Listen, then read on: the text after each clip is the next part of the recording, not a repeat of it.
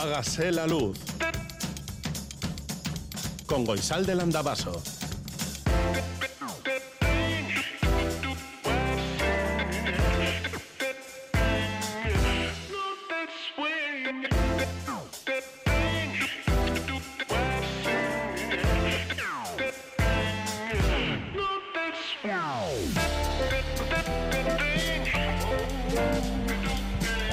Egunon guztioi goizeko zazpiak eta ia ia sei minutu dira Radio Euskadi en zaude. Estamos en riguroso directo desde el estudio 1 de Radio Euskadi en la sede de Bilbao. Esto es Hágase la Luz. Y aquí estamos, Maitane Bujedo, Aitor Rizabalaga y Goizal del Andabaso, que nos hemos reunido para decidir no que mañana sol y buen tiempo, que creo que va a llover, para decidir que nos vamos a quedar aquí hasta las 8 de la mañana, hasta que amanezca, para que amanezcamos todos juntos. Esperamos que tú también nos elijas y estás aquí con nosotras y con nosotros. 688-840-840 con el 0034. Si escribes desde Iparralde, este es el WhatsApp de Radio Euskadi. Hágase la luz arroba itv.eus es nuestro email. Todo lo que he perdido me está sangrando a la vez que marca ritmo el latido y en mi inconsciente mantengo vivo el presentimiento de que esta vez va a acabar conmigo. Yo quiero que el aire coja mi suspiro, porque lo alimenta y para que su tormenta se la haga conmigo y que me lleve, que me lleve. Me acuna en sudor, me vela y colgada en la cuerda floja. Yo vivo con la sospecha de que mi mente destroza. Enciende por mí una vela, candela supersticiosa. Aunque no quiera curarme, que huele el viento mi prosa. Yo quiero que el aire coja mi suspiro, porque lo alimenta y pa' que su tormenta. Me sabe la boca como si pudiera olerlo.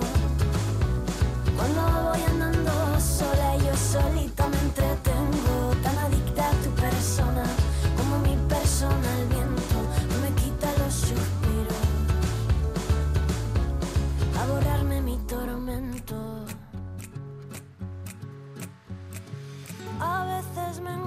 sin querer. Te cuento un secreto que no es cierto porque no quiero perder. Me alimento de la intensidad de tus deseos y a la vez me pierdo en ellos. Yo no sé si son del aire las palabras que te cuento. Yo no sé si son de viento las historias que me invento, pero me sabe la boca como si pudiera olerlo. Cuando voy andando sola yo solita me entretengo, tan adicta a tu persona como mi persona el viento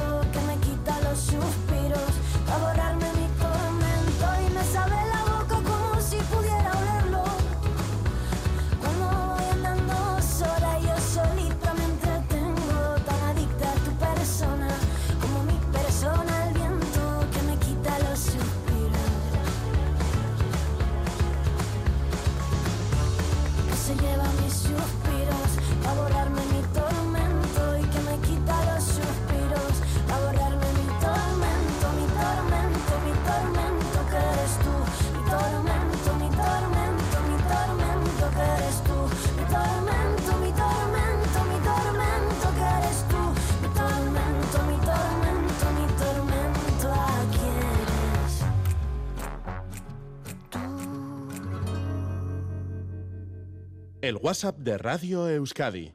688-840-840. Hágase la luz.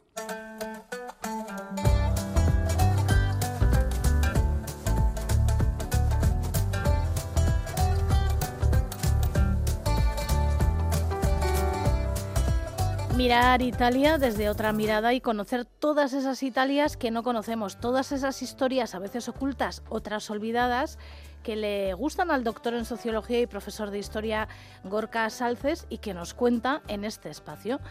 Gorka Salces, buongiorno. Buongiorno, Goisalde, ¿qué tal? Muy bien, ¿tú cómo estás? Bien, bien, con ganas de, de contaros eh, una historia de, de deporte, pero no solo de deporte. de deporte y de política, que es, bueno, es que prácticamente todo es política, porque vamos a viajar hoy en el tiempo y en el espacio para irnos hasta Trieste, al Giro de 1945. ¿Qué pasó allí? El Giro en 1946, porque el del 45 no se puede disputar como ahora mismo vamos a contar. Pues pasó, Goizalde, como tú bien has dicho, que se cruzaron política y deporte como siempre lo hacen, porque aunque se dice lo contrario, mm, es prácticamente imposible que no lo hagan. Pasó que se corría el primer Giro posterior a la Segunda Guerra Mundial, y pasó que Italia fue actor y parte en aquella guerra y que el Giro se corre en primavera y que para entonces muchas de las decisiones importantes que había que tomar respecto al futuro de los estados europeos, pues bueno, mm, todavía no se habían tomado. Vamos a empezar por el ciclismo. En lo que al ciclismo se refiere, el anterior Giro se había corrido en 1940, porque Italia no entró en guerra hasta junio de aquel año y bueno, la carrera se pudo celebrar pese a que media Europa para entonces mm, ya ardía en llamas. El vencedor de aquel Giro del 40 fue una joven estrella que estaba llamada a ser una de las dos grandes figuras del ciclismo de, posguerra, junto a otro compatriota que ya se había impuesto en las ediciones del 36 y del 37. Mm, no sé si sabes de, de qué dos ciclistas estamos hablando. Bueno, uno me imagino que es Gino Bartali pues hablamos efectivamente de Gino Bartali, que era la figura ya consagrada, y de Fausto Coppi, que era el joven aspirante. ¿no? La, rivalidad entre ellos dos se mantuvo en letargo durante seis años y Italia tuvo que entrar en guerra, fracasar estrepitosamente en el campo de batalla, cambiar de bando, sufrir la invasión nazi, combatir una cruenta guerra civil y, bueno, colgar a Mussolini boca abajo de, una gasolinera en Piazzale Loreto en Irán para que los dos carreristas se citasen de nuevo. Es curioso porque el primer giro, el de 1909, partió precisamente desde Piazzale Loreto, ¿no? No este dato y muchos de los que voy a dar en los próximos minutos se los he robado a, Marcos Pereda y a su libro Arriba Italia, editado por Popum Books en, en 2015, que yo personalmente va, eh, pues eh, disfruté un montón, ¿no?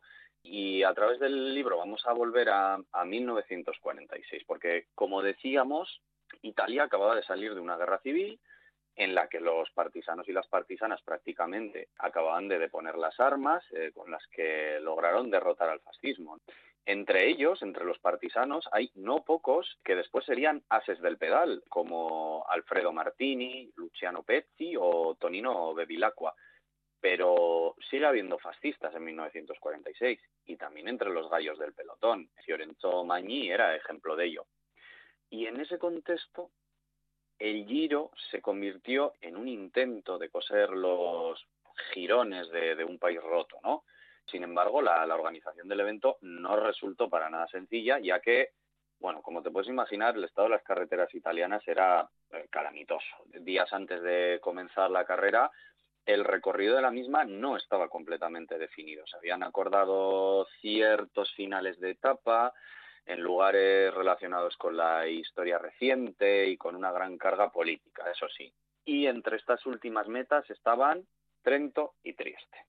El Giro comenzó en Milán el 15 de junio de 1946 y apenas dos semanas antes Italia, forma institucional del Estado, y la República se había impuesto a la monarquía por dos millones de votos. Más aún, cuando la carrera circula entre Nápoles y Roma, los italianos y las italianas votan su asamblea constituyente el 22 de junio. Y por si lo anterior fuera poco, en la jornada de descanso del Giro, el 28 de junio, se votó al nuevo jefe de Estado de la recién nacida República, que resultó ser el liberal Enrico de Nicola. En aquel momento, desde un punto de vista jurídico, Italia continúa en guerra con varios países, porque los tratados de paz no, no, no han sido ratificados, no han sido firmados. Y por ello, en aquella edición de la Corsa Rosa, tan solo participaron ciclistas italianos, 69 en concreto. Las primeras etapas fueron suficientes para que resultase evidente que solo dos competidores, bueno, realmente lo eran, que la lucha por la malla rosa era cosa de dos. Ni que decir tiene que nos referimos a, a Bartal y Jacopi, ¿verdad? Cuando parecía que mm, tras un intercambio de ataques y contraataques en sendas etapas, eh, la lucha deportiva imponía su protagonismo, la historia mm, volvió a llamar a la puerta del Giro en la etapa que debía finalizar en Trieste. Y es que esta ciudad, a las orillas del Adriático, no era Italia en 1946. Ahí va. No, no era Italia. De hecho, Trieste era uno de aquellos lugares que se quedaron fuera de la unidad nacional italiana en el siglo XIX, pese a que gran parte de su población fuese, bueno, efectivamente, de, de lengua y cultura italianas. Lo que pasa es que en Trieste hay otras comunidades también. Y otros idiomas, me imagino. Y otros idiomas. Hay una amplia comunidad de eslovenos. Trieste fue liberada, de hecho, de- del fascismo por los mm, partisanos yugoslavos apenas unos meses antes, ¿no? Luego hablaremos más largo sobre, sobre los otros idiomas de Trieste. Pero es que en este momento Trieste es un cruce de caminos súper peligroso a nivel político y hacer concluir una etapa del Giro allí, bueno, pues era una forma eh, clara de, de reivindicar su italianidad, ¿no? Todo el entorno de la ciudad y la propia península de Istria estaba dividido en dos zonas. La zona A, al norte, en la que estaba la propia ciudad, que, que estaba custodiada por los ejércitos británico y estadounidense. En cambio, la zona B, al sur, fue asignada a las tropas yugoslavas y dentro de esta zona B estaba el puerto de Trieste. Las dos zonas en su conjunto forman el Estado Libre de Trieste, que, que de facto es un Estado independiente en ese momento. Dicho Estado en un primer momento mm, no había concedido permiso al Giro para pasar por su territorio y solo lo hizo una semana antes de la llegada de la carrera, obligado por las inmensas presiones eh, mediáticas y, y políticas a las que se vio sometido. ¿no? Llega el día señalado, los ciclistas se acercan a la ciudad y cuando faltan 40 kilómetros para la meta se produce un atentado por parte de militantes paneslavos favorables a la integración de la ciudad en, Yugoslavia. Bueno, barricadas en la carretera, lluvia de piedras, tiroteo entre policía y activistas. Uno de los activistas, Marangoni, resulta herido de bala y en esa situación la mayoría de, de ellos pues está asustado y no quiere finalizar la etapa. Entre ellos, por supuesto, Kopi y Bartali. Pero en el pelotón está un ciclista llamado Giordano Cottur. Y Cottur es de Trieste, el italiano hasta el tuétano. Y corre en el equipo Willier Triestina, es decir, el equipo patrocinado por la marca de bicicletas radicada en Trieste, cuyo nombre no es más que el acrónimo de Viva Italia Libre y Unida. Y en estas circunstancias, claro está, no puedes retroceder. Así que Couture y otros 16 pirados se suben a sus bicicletas después de haber recorrido varios kilómetros en un camión del ejército yanqui, se suben a las afueras de Trieste y corren los últimos kilómetros. La organización decide no tener en cuenta los tiempos de la etapa para la clasificación general, pero eso ya daba igual, porque ya no se trataba en absoluto de deporte. Por si fuera poco, fue Couture el primero en entrar en el velódromo de Trieste con, con los brazos en alto, ¿no? Entonces, bueno, pues, eh, un poco la, apoteosis de, la unión entre el deporte y la política. El Giro después continuó su camino, pero los estragos derivados del paso de la carrera eh, continuaron agitando Trieste durante días. Se produjo un grave pogromo antiesloveno en el que los negocios de las personas de dicha etnia fueron destruidos, eh, las oficinas de un periódico fueron pasto de las llamas y dos personas fueron asesinadas. Que no era Sí. broma. No, no, ningún, ninguna broma, poca broma, como, como decimos, no, no se trataba ni mucho menos solo de, solo de ciclismo. El futuro político de la ciudad, de hecho, no se decidió hasta, bueno, unos cuantos años después, hasta 1954, cuando se estableció la decisión que sigue en vigor hoy en día. La zona B sería Italia y la zona B Yugoslavia. Bueno, Yugoslavia hoy ya no existe y lo que era la zona B ahora está repartido entre las repúblicas de, de Eslovenia y de, y de Croacia. Mm, Gino Bartali ganó este Giro, pero de todos modos tenemos que mencionar que era un ciclista un tanto especial, ¿no? Que se supo mucho tiempo después realmente las cosas que hacía. Sí, sí. Gino Bartali está la imagen que se tenía Gino Bartali y está el Gino Bartali real, vamos a decir, ¿no? Él fue un superclase del ciclismo de los años 30 y 40, aunque hay que decir que fue profesional hasta una edad bastante longeva, hasta, hasta el 54. Ganó tres giros y dos tours. Y su rivalidad con Coppi trascendió lo meramente deportivo, ya que personificaron las dos grandes tendencias políticas de, de la Italia de posguerra. Concretamente, Bartali fue identificado con la, con la democracia cristiana, principalmente debido a que era, bueno, una persona muy religiosa. Ya el fascismo, años antes, trató de convertirle un poco en el ciclista del régimen, pero Bartali supo medir siempre muy bien eh, las distancias y, de hecho, como tú has dicho, no se supo hasta que ya era un anciano pero durante la Segunda Guerra Mundial aprovechó su fama y su libertad de movimientos para entrenar, pues para transportar documentos falsos que, salvaron la vida a decenas de, judíos. Respecto a las eh, bicicletas de, de, Bartali, algunas de ellas, bueno, pues se exponen en el Museo del Ciclismo dedicado a su persona en su pueblo natal, en Ponte a Ema, y supongo que alguna de ellas pudo transportar en en los tubulares algunos de estos documentos, aunque aquí ya entró en el terreno de la fantasía. Es inevitable en este momento, pues bueno, mencionaré una deliciosa novela escrita por eh, Julen Gaviria, Angoiti Soy Kustenda. Ah, muy bonita, sí. En la que no solo habla, habla de esto, pero con una ternura impresionante, pues, pues habla sobre todo aquello, ¿no? Él es un gran aficionado al ciclismo. Sí, sí, sí, sí, lo sé. Me, consta y, bueno, creo que el libro está escrito desde ese amor. Quiero que hablemos de los idiomas de Trieste, que lo hemos dejado ahí en el tintero, has dicho antes. Luego hablaremos de los idiomas de Trieste. Sí, eh, ya hemos dicho, ¿no? Y habíamos explicado que es un cruce de caminos la ciudad en lo cultural y en lo lingüístico. Tenemos que tener en cuenta dónde está situado. Ya no es la península italiana, digamos que es la vertiente del Adriático oriental, no la occidental. Casi se podría decir que geográficamente es, Trieste es parte de los Balcanes, ¿no? Existe un dialecto propiamente triestino, además del dialecto véneto, que se habla debido a que esta ciudad fue durante siglos parte del Estado veneciano.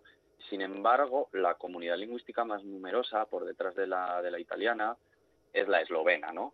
Aquí hay que decir que, esta comunidad ha menguado mucho en el último siglo, ya que el fascismo en los años 20, 30 y 40 del siglo XX pues emprendió una violenta política de italianización y después de la Segunda Guerra Mundial, pues bueno, el establecimiento de, de nuevas fronteras de las que ya hemos hablado, pues empujó a la comunidad eslovena a emigrar al, otro lado de la Muga en gran número. Pese a ello, pues triste, a día de hoy sigue siendo un crisol de culturas que, bueno, pues que es muy interesante visitar en ese sentido.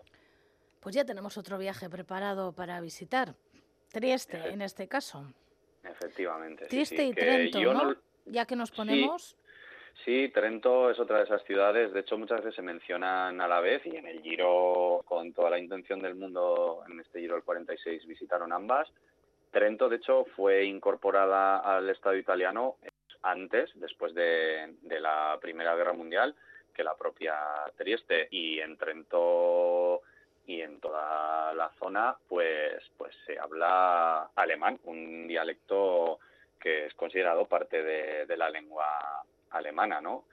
La verdad es que la unidad italiana da para muchísimos capítulos y y todas estas ciudades que están en, las diferentes mugas del Estado italiano, pues, pues configuran este crisol de, culturas del que bueno hablamos el, primer día en esta sección. Gorka Salces, es que ricasco benetan. Eh, suri, muy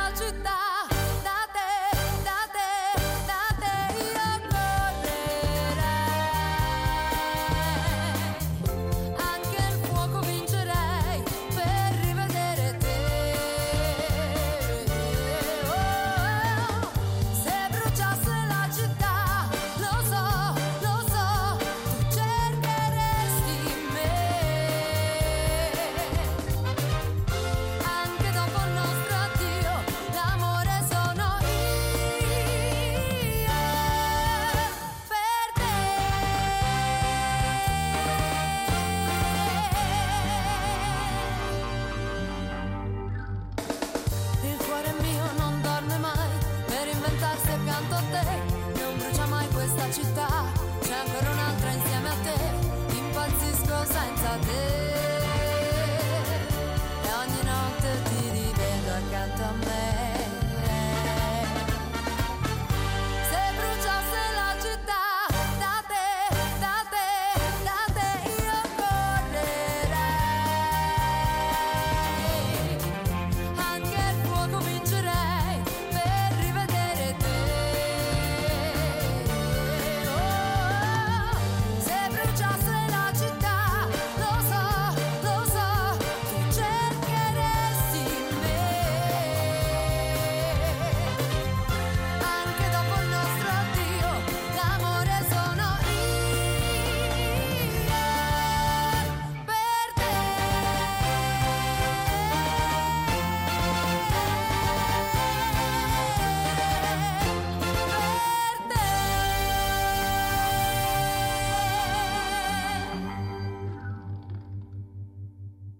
Hágase la luz. Mañana sol. Mañana sol y buen tiempo. La predicción en Hágase la luz. Según Euskalmet, este domingo predominará el ambiente soleado con temperaturas un poco más frescas, numerosas nieblas a primeras horas que levantarán en el transcurso de la mañana, quedando una jornada con cielos poco nubosos o despejados. Al final del día aumentarán las nubes bajas en la vertiente cantábrica. El viento soplará flojo, lo hará de dirección variable por la mañana y de componente norte a partir de la tarde. Bajarán un poco las temperaturas máximas y no habrá cambios en las mínimas. Las temperaturas de nuestras capitales en estos momentos son de 10 grados en Bayona, 11 en Bilbao, 8 en Don Iván 11 en Donostia, 6 en Gasteiz, 5 en Iruña y 12 en Maule. En algunos pueblos, bueno, pues hay 11 grados en Altsuriku, 6 en Dulantzi y en Isaba, 7 en Lascao, 10 en Santurci, 7 en Urepele y 11 en Siburu. Y más allá en otras ciudades. En Florencia hay 5 grados, 3 en Montreal, que me han dicho que tengo que decir Montreal, 3 en Montreal, 6 en Copenhague, 7 grados bajo cero en San Petersburgo, 12 en Bonn, 15 en San Francisco, 14 en Santiago de Chile, 22 en Melbourne, 12 en Bruselas, 14 en París, 10 en Madrid, 11 en Belfast, 8 en Girona, 11 en Glasgow y 17 en Ciudad del Cabo.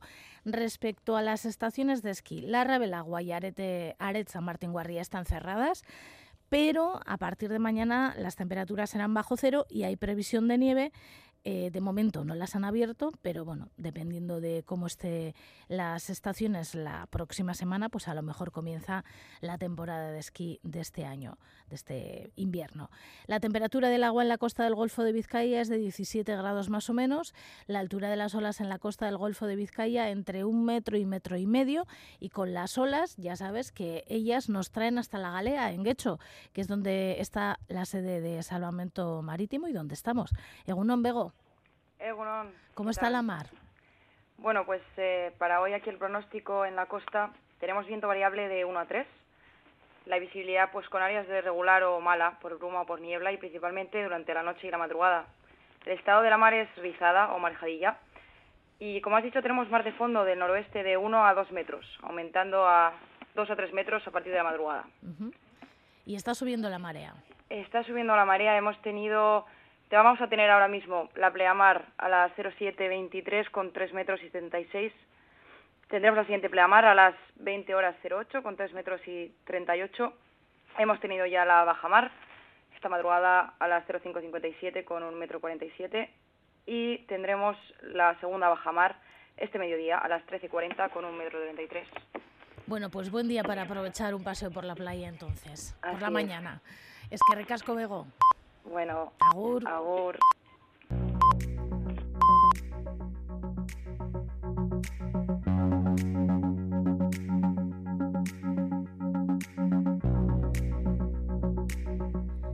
Dena Berdin, Dena Berry, Dena Berdin. Este es el titular principal de Berría de hoy. Es un dibujo de un reloj que marca las tres, el logo de Lambide, el Servicio de Empleo en Vizcaya, Guipúzcoa y Álava, sobre el que han escrito hoy en el diario logo ASSIC izaera juridikoa ere aldatu nahi diote lanbideri eta zuzenbide pribatuko bilakatu. Sindikatuentzat ez da irtenbidea. Esta es la noticia principal de Berría de hoy, pero hay mucho más. Por ejemplo, hay un artículo escrito por Ángel Erro, que en estos momentos es uno de los más leídos, Porno Arenalde se titula y escribe sobre, bueno, resumiendo, la edad a la que se les tiene que dar el primer teléfono móvil a la chavalada y un anuncio de un presunto actor porno sentado sobre la cama de un chaval menor que está viendo supuestamente porno en su móvil.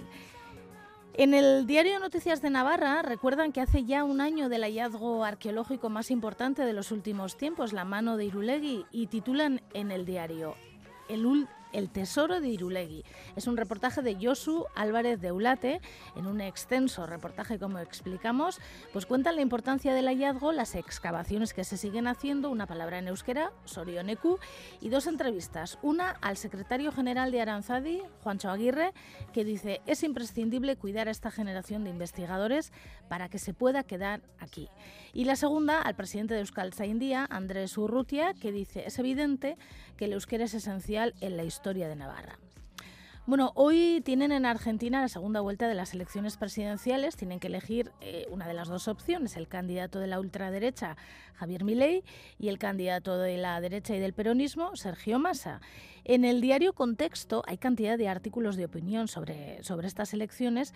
Hay una crónica de Carlos de Frutos en el que habla con diversas personas y parte de las declaraciones de una de ellas las han utilizado como titular. Con mi ley, mi tratamiento médico costaría más que mi sueldo. ¿Cómo voy a comer? En El Salto escribe Pablo Gandolfo un artículo que ha titulado Argentina frente al abismo. Y en este mismo diario también escribe Celia Valdez un artículo que ha titulado Argentina decide entre la ultraderecha y el continuismo. Y dice, tanto Javier Milei como su compañera de fórmula, Victoria Villarruel, han prometido a lo largo de toda la campaña medidas que van desde la derogación del aborto y del matrimonio civil hasta la libre portación de armas o la venta de órganos. En página 12 es otro el titular, en defensa propia. Y en el diario.es han hablado con la cineasta argentina Lucrecia Martel, que dice, Argentina es un hermoso país de gente desquiciada. Bueno, hay cantidad de artículos sobre el tema, hoy son las elecciones y me imagino que mañana habrá muchísimos más dependiendo del resultado. Pero hoy hay cantidad de información en los diarios. En Sudwest hay una noticia sorprendente. Dice el titular, un misil sorprende en la, en la bahía de Arcachón y el norte de las Landas. Y recojan declaraciones de gente que lo vio, un estruendo, al parecer, un punto rojo que se eleva y una gran mancha blanca. Esto ocurrió ayer por la tarde, a eso de las siete y media, más o menos. En France Info se hacen eco de las declaraciones del ministro de las Fuerzas Armadas francés, Sébastien Lecornu, que en su cuenta de Twitter publicó éxito de la primera prueba de lanzamiento del misil estratégico M51.3.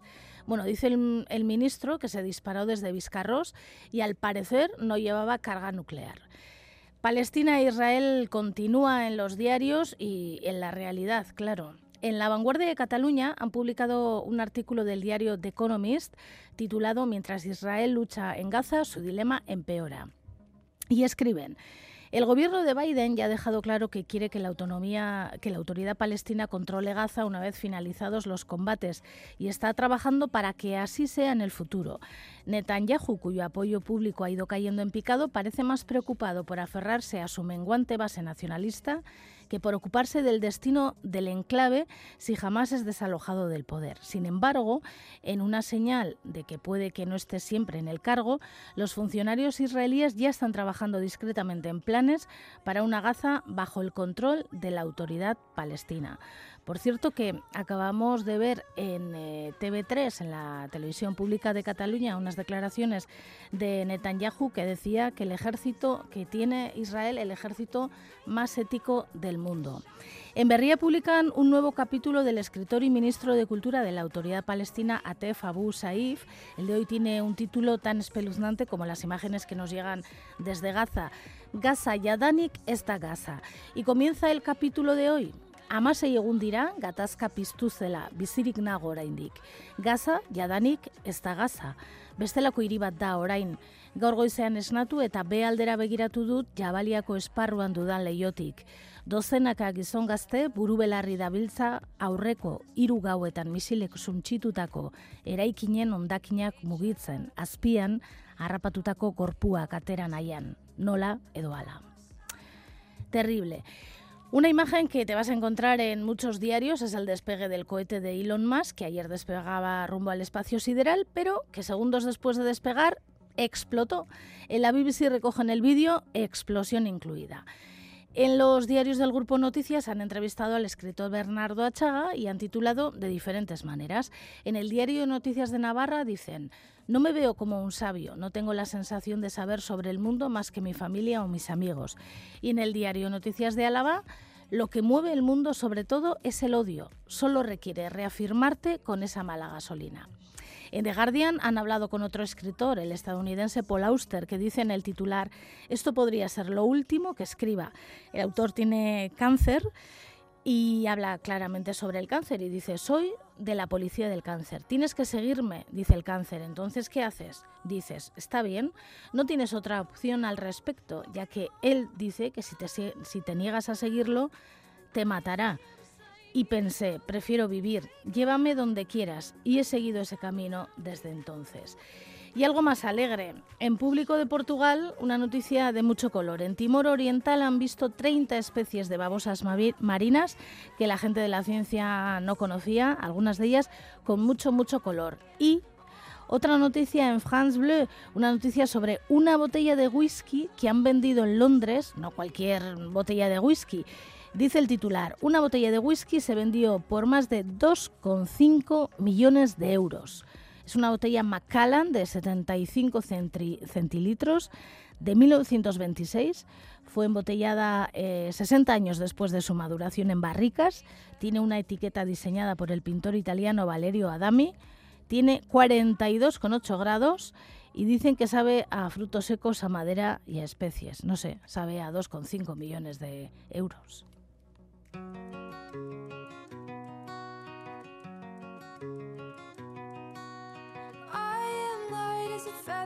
Stiff as a board. I pay attention to things that most people ignore.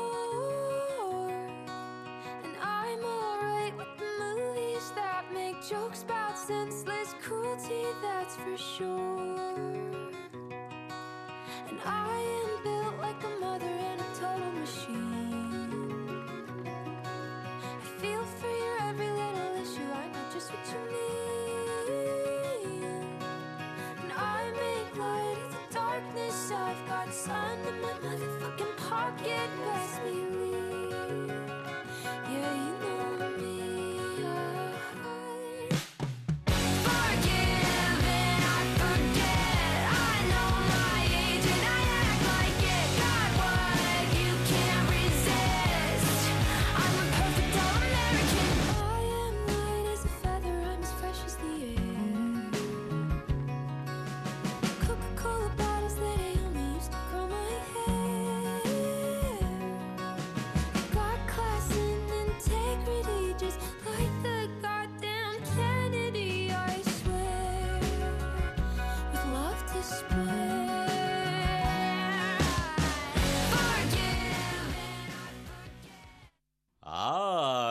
Hágase la luz.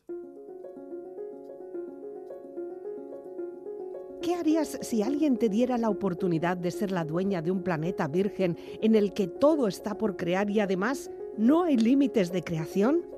¿Cómo sería tu mundo? ¿Tendría nombre? ¿En qué sistema sideral estaría? Begoyebra tiene su planeta, no sabemos qué va a hacer con él.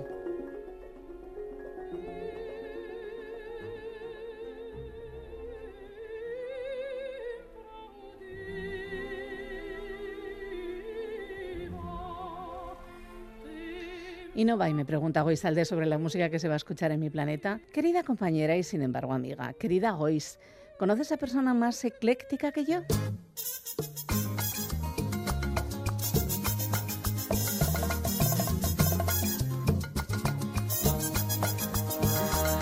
Adoro la música. Escuchar música me ofrece mil emociones. Me relaja, me genera melancolía, me serena, me invita a hacer cosas.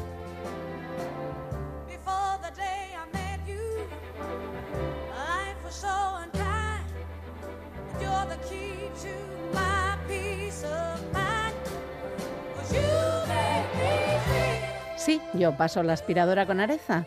A ver, que probablemente en la esfera no habrá polvo que limpiar, pero Areza no me la quitas, pero tampoco el trap.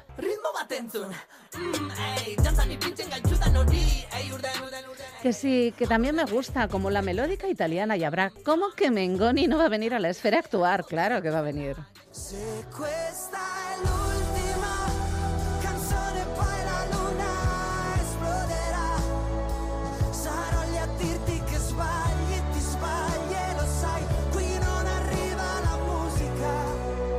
Y bailar, ¿no piensas bailar? En la esfera se va a bailar y mucho.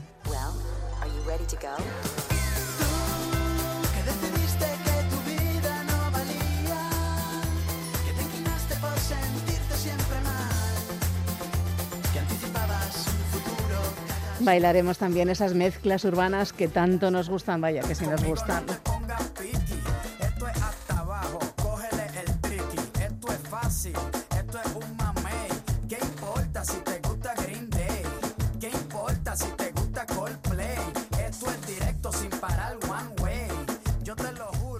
Y obvio que escucharemos las voces de los poetas del rock. Dylan va a ampliar su gira mundial e interplanetaria.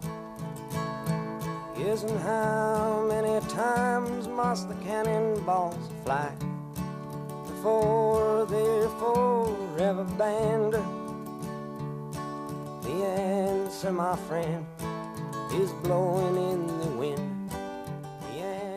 Y si nos vamos a llevar la música de nuestros clásicos, querida, la esfera será un paraíso musical donde todo, todo tendrá cabida, pero de esos clásicos nos vamos a ocupar la semana que viene, porque en la esfera estamos orgullosas de que nos guste la típica canción, ya lo dicen las ginebras.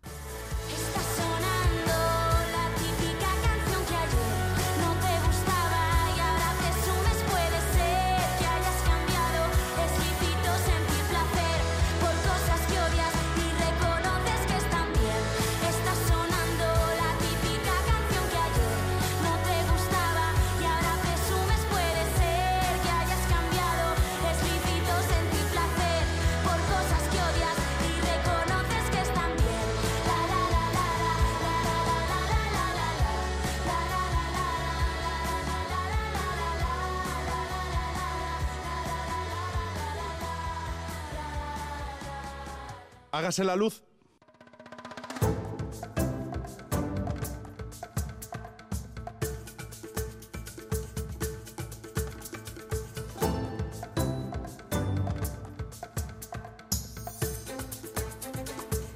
Con Naya García Bengochea aprendimos que ser edafóloga, una especialista en ciencias o en las ciencias del suelo.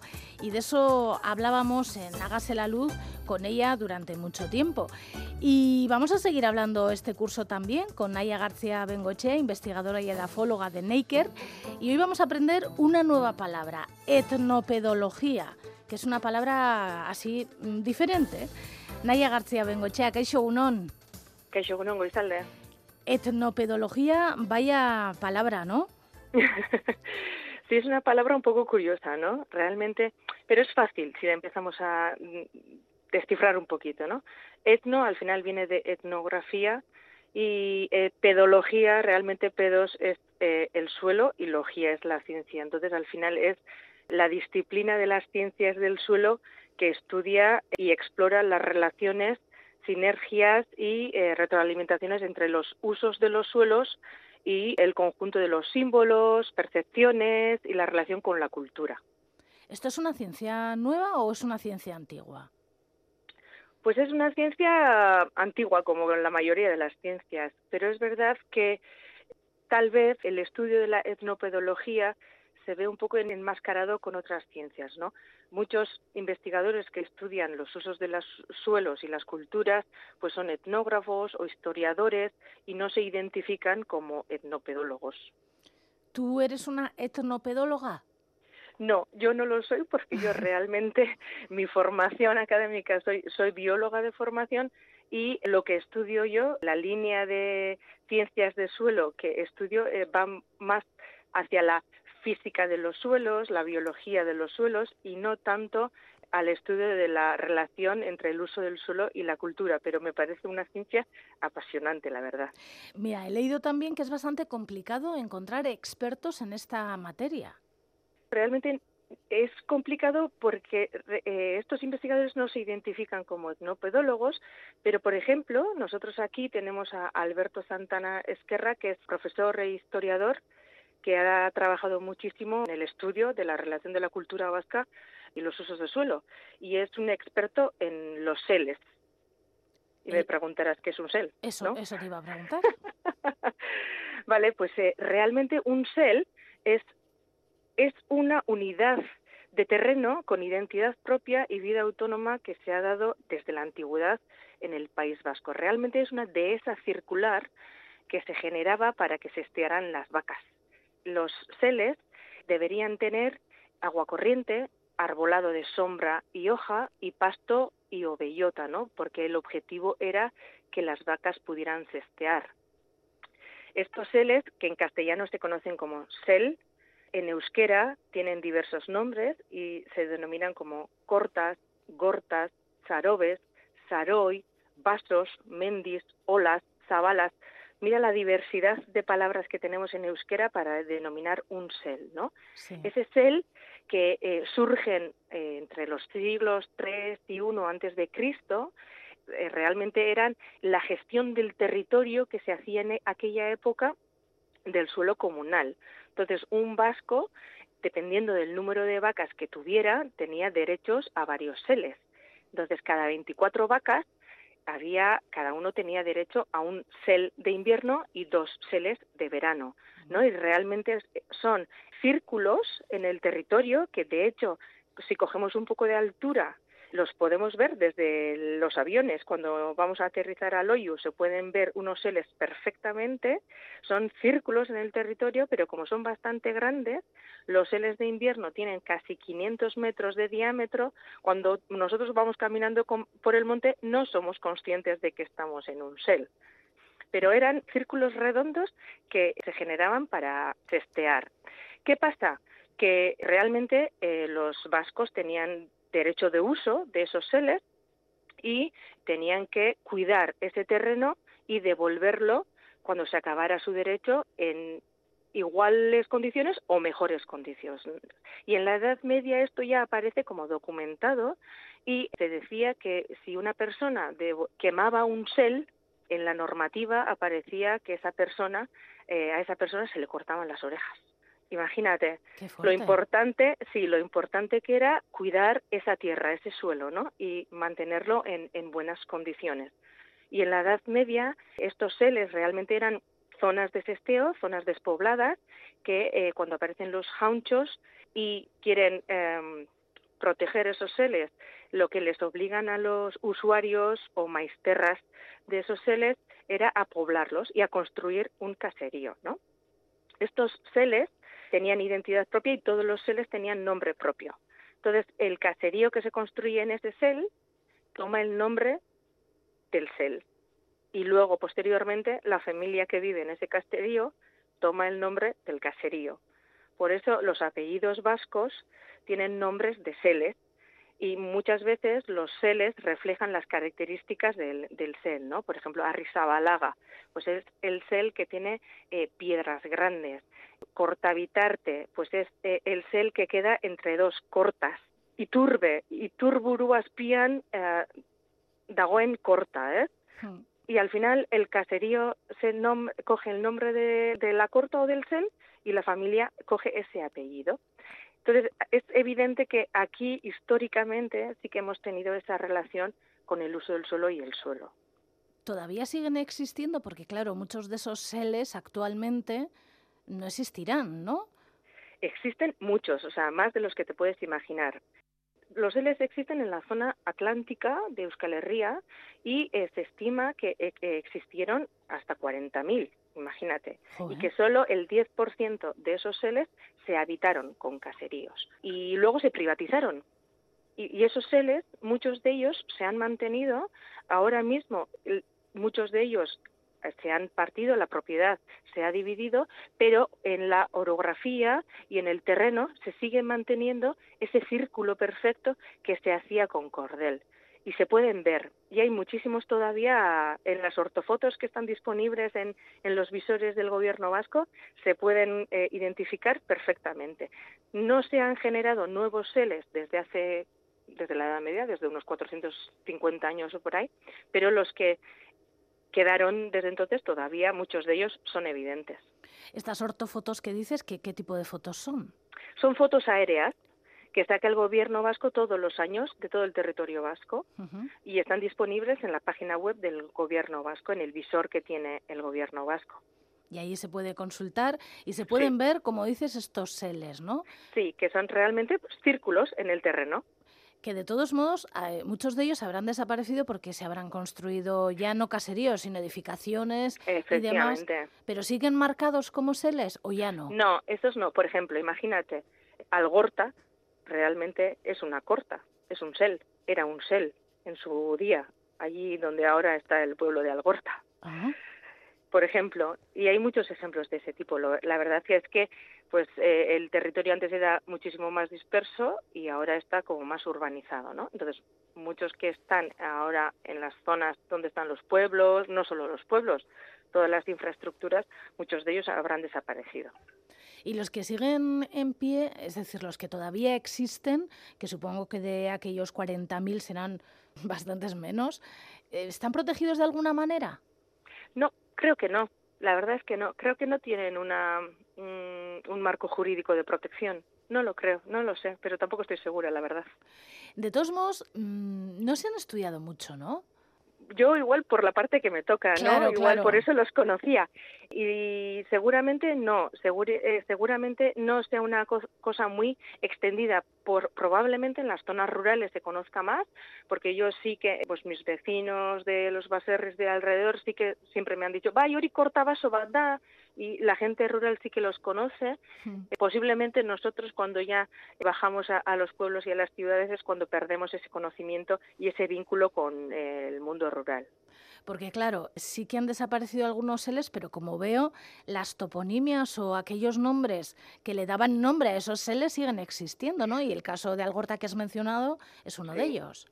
Sí, Ganeco Gorta, es otra corta, pues Cortázar, Cortabarría, todos esos al final, eh, Urquizabaso, ten en cuenta todos los nombres que tenía en euskera el sel, ¿no? Ola, puede ser, Mendiola también es un sel, seguramente que estaba en el monte. Al final, y todos los apellidos vascos vienen de, de los seles. En Europa y en Asia, la mayoría de los apellidos vienen de hijo de O'Donnell, hijo de Donnell, ese tipo de conceptos, ¿no?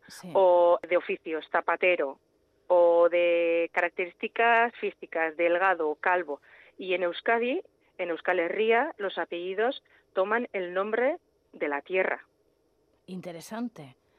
Totalmente, a mí me parece súper interesante. Bueno, me parece súper interesante y nos decías que en otros lugares del mundo se hace de otra manera, pero ¿esto qué quiere decir? ¿Que también existían seles y que los utilizaban de otra manera? No, no, no. La distribución, la gestión del uso del suelo mediante seles se conoce solo aquí.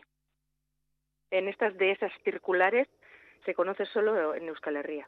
Y ya actualmente, claro, eh, en los caseríos y en las zonas rurales, ¿todavía queda alguno en uso? Sí, muchos de ellos.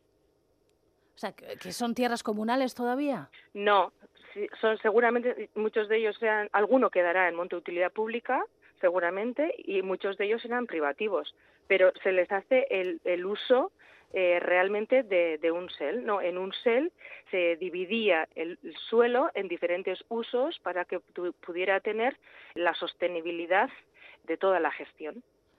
O sea, que podríamos decir que una gran parte de, los apellidos vascos, del origen de los apellidos vascos, vienen de las dehesas, de estos seles y de, las, de la tierra prácticamente, ¿no? Sí, sí, sin duda. Has dicho al principio que em, algunos de ellos, los seles de invierno, podrían llegar a tener hasta 500 metros de diámetro, que esto es una extensión enorme, Importante, sí, son casi, son 18 hectáreas. Es una extensión importante. Por eso cuando vamos caminando no te das cuenta de que estás en medio de un círculo. En medio del cel normalmente se ponía el mojón central y era el mojón por, de donde se hacía en radio todo el círculo y ese mojón era el que marcaba el cel y el que daba el nombre al cel. Estos mojones, bueno, no sé si la gente los mueve o se respetan. Y no tengo ni idea. no vamos a entrar en estos asuntos. No, mejor no. Bueno, y estas tierras, eh, me imagino que de esta manera era una manera de cuidarlas y de cuidar su biodiversidad, ¿no? Esto es, por eso, o sea, tú imagínate que realmente hacer un círculo en el terreno no es la manera más fácil de aprovechar el terreno. Fácil no, eh, aprovechamiento máximo del terreno, porque realmente un polígono, un cuadrado sería un aprovechamiento mayor, ¿verdad? Porque en un círculo te quedan zonas pues que te quedan fuera del círculo, porque no se te solapan los polígonos eh, perfectamente. Entonces, porque la idea de esta gestión del territorio no era aprovechar todo el territorio, sino hacer un uso sostenible del territorio. Por eso se hacían en redondo, porque luego te quedan zonas donde no se estaban las vacas, no se cultivaban, entonces tenías uh, zonas donde se mantenía la biodiversidad, porque no estaban en producción. O sea, eso quiere decir que las de esas no había cultivos. Sí, seguro que sí. Tendrían argomales, herbazales, frutales, zonas uh, boscosas para helechales, diversos usos, porque realmente tenemos que tener en cuenta que estamos hablando de una época en la que eh, la supervivencia se basa en el uso del suelo. Naya García Bengoechea, hoy hemos aprendido qué es la etnopedología, nos ha parecido absolutamente fascinante y eso que partíamos de la nada desde esta parte de la conversación, es decir, de la más absoluta ignorancia. Pero bueno, mira, eh, la gente que esté escuchando de Algorta ya sabrá que Algorta en realidad era un sel. Efectivamente.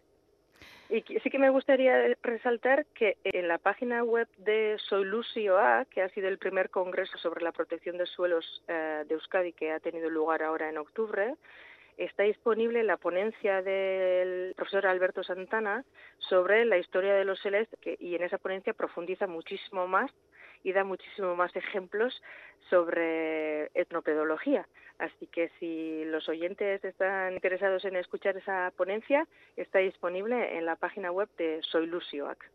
Soy Lucioac en la página web y ahí se puede consultar varias cosas sobre este tema que hemos ah, hablado hoy, la etnopedología y el origen de los apellidos vascos, podríamos decir. Efectivamente.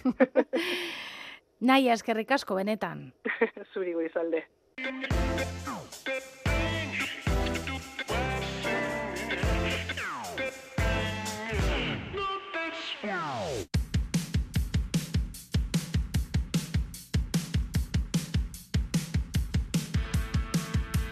Bueno, pues nos escriben en el 688-840-840 personas desde Algorta que están fascinadas, que no sabían que era una de esa enorme Algorta. Pues sí.